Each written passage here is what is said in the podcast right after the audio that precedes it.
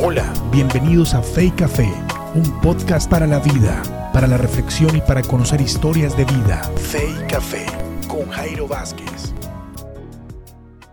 Hoy continuaremos con la lectura del prisionero de la tercera celda. Capítulo 4.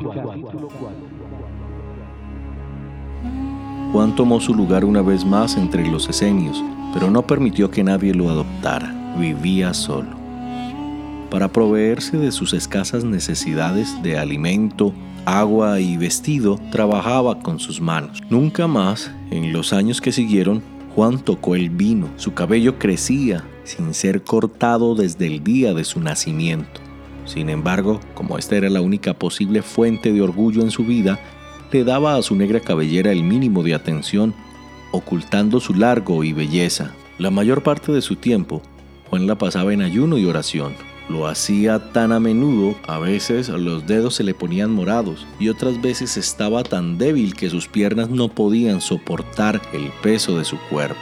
Con frecuencia pasaba días y noches enteras en continua oración, haciendo poco y nada para proteger su cuerpo de los violentos elementos de la naturaleza. Su forma de vida era austera, su conducta severa. Con el correr de los años, Juan comenzó a pasar su tiempo vagando por el desierto. Allí, el sol feroz curtió su piel y remarcó sus arrugas. Cuando llegó el momento en que alcanzó la madurez, el hijo de Zacarías y Elizabeth parecía mucho, pero mucho mayor de edad. Para Juan estas cosas representaban un bajo precio por pagar, pues sus largas caminatas por el desierto se habían transformado en sus momentos más codiciados.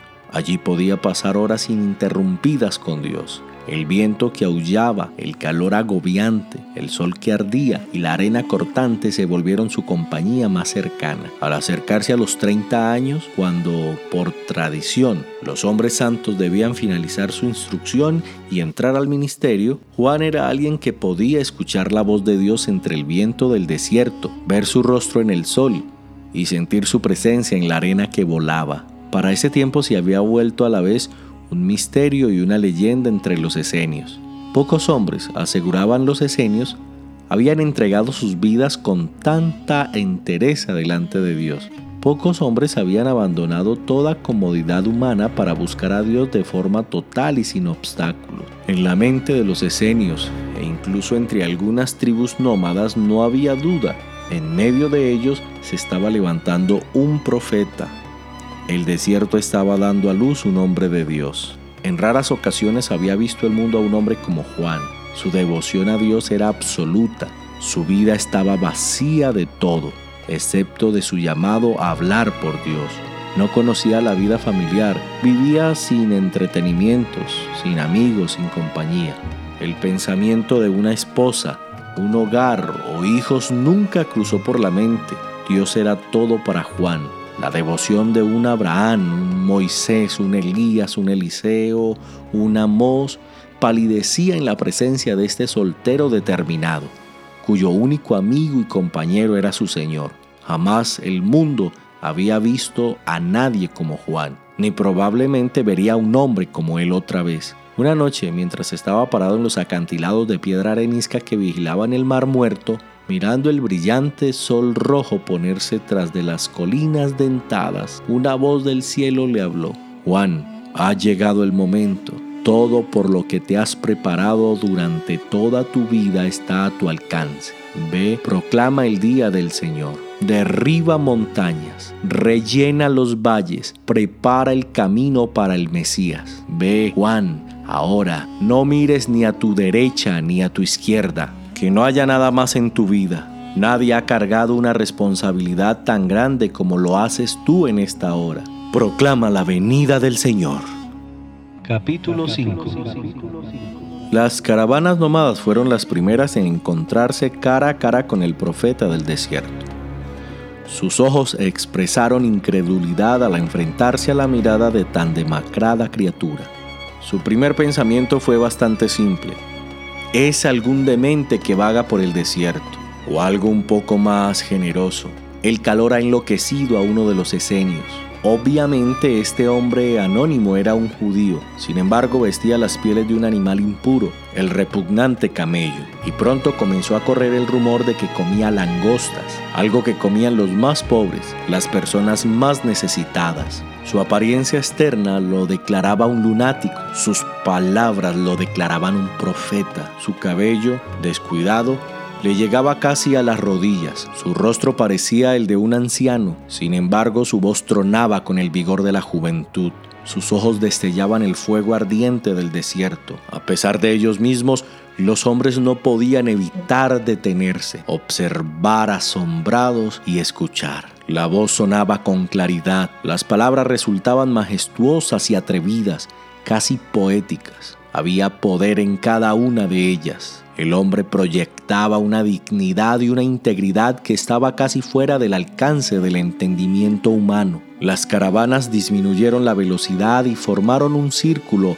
alrededor de él. Cada alma se esforzaba por escuchar lo que Juan tenía para decir. Resonó en sus sentimientos más profundos. Al mismo tiempo, sus palabras trajeron convicción a cada uno. Todo lo que este hombre decía resultaba desconcertante. Lo que predecía era imposible, pero lo que demandaba era aún más increíble. Juan no solo estaba demandando un cambio radical de parte de sus oyentes, sino que lo pedía en ese mismo lugar y en ese mismo momento. Ellos estaban convencidos que nadie tomaría en serio a este hombre. Las caravanas seguirían adelante, pero vendrían otras, y ellas también se detendrían y escucharían. Y cada caravana, cuando finalmente abandonaba el desierto, llevaba las noticias acerca de un lunático o un profeta predicando a todo aquel que se atreviera a detenerse y escucharlo allí en el desierto. ¿Por qué no se acercaba a los pueblos a proclamar su mensaje? ¿Acaso no sabe que todos los profetas respetados predicaban en los mercados donde las personas puedan escucharlos? ¿Acaso ese tonto piensa que el pueblo va a ir allí afuera, a ese terrible infierno, para oír su mensaje? ¿Quién en su sano juicio va a ir a ese lugar salvaje e inexplorado y pararse bajo el sol abrasador para escuchar a un hombre hacer demandas que nadie va a contestar? Está bien loco. Sin embargo, sucedía. Algunos de los hombres que viajaban en las caravanas, en su viaje de regreso, habrían de buscar al profeta del desierto los habitantes comunes de los pueblos que limitaban con el desierto se abrían paso para escucharlo. Corazones en búsqueda, almas vacías, espíritus hambrientos que anhelaban desesperadamente algo que sabían que no tenían, se atrevían a encaminar sus vidas vacías hacia esas perdidas tierras desconocidas para encontrar al profeta. Al principio solo unos pocos lo escucharon, pero regresaron a contarle a sus amigos acerca de aquello que habían experimentado. Los rumores acerca de este hombre salvaje se dispersaron por toda Judea y Galilea. Los oyentes venían al comienzo solos o en parejas, luego por veintenas y centenares y finalmente de a miles. Venían a través de la arena ardiente de a pie. Su número crecía a diario. Pronto, algunos hombres con iniciativa organizaron caravanas repletas hacia el desierto para escuchar a este hombre. Todos escuchaban, algunos lloraban, otros caían de rodillas rendidos de todo corazón. Muchos gritaban en voz alta pidiendo el perdón inmerecido. Varios aplaudían con alegría. Nadie se burlaba. No hubo ni siquiera una sola palabra de crítica que saliera de boca alguna al menos entre las personas comunes, aunque aquellos que nunca lo habían escuchado, que vivían en la lejana ciudad de Jerusalén, lo juzgaban, lo ponían a prueba y lo condenaban, sin haberlo visto ni oído. El veredicto era simple y conocido, se pronuncia sobre cada inconformista cualquiera sea su época, tiene un demonio. Unos pocos se acercaron y se sentaron justo a sus pies. Su propósito estaba claro. Estos hombres deseaban ser discipulados por Juan y así ocurrió. Este puñado de discípulos adoptaría el estilo de vida de Juan y se volverían sus constantes compañeros. Al igual que él, se tornarían austeros, solemnes y sin sentido del humor. llevarían dentro de sus corazones, al igual que lo hizo él dentro del suyo, la carga por los pecados de Israel. Estos hombres se unieron a Juan en su titánica tarea de preparar el camino para la venida del mismo Mesías de Dios. Escuchar a Juan significaba escuchar lo inesperado, pues cada día era diferente. Cada día Juan hablaba y cada vez que lo hacía se refería a algo que la multitud nunca había escuchado decir a nadie. Su osadía, su audacia al abordar cualquier tema impresionaba a la multitud y a sus discípulos. En una jornada de particular calor, cuando parecía que las multitudes se extendían hasta el horizonte, Juan exclamó, el día siguiente, al próximo día de reposo, iré al río Jordán. Allí sumergiré en las aguas del Jordán a todos aquellos que se hayan arrepentido de su forma de vida. Sumergiré a todo aquel cuya vida esté preparada para la venida del Señor. Fue en ese día que Juan recibió un nuevo nombre, un nombre que pronto estaría en boca de todo Israel, porque ese día fue conocido como Juan el Bautista.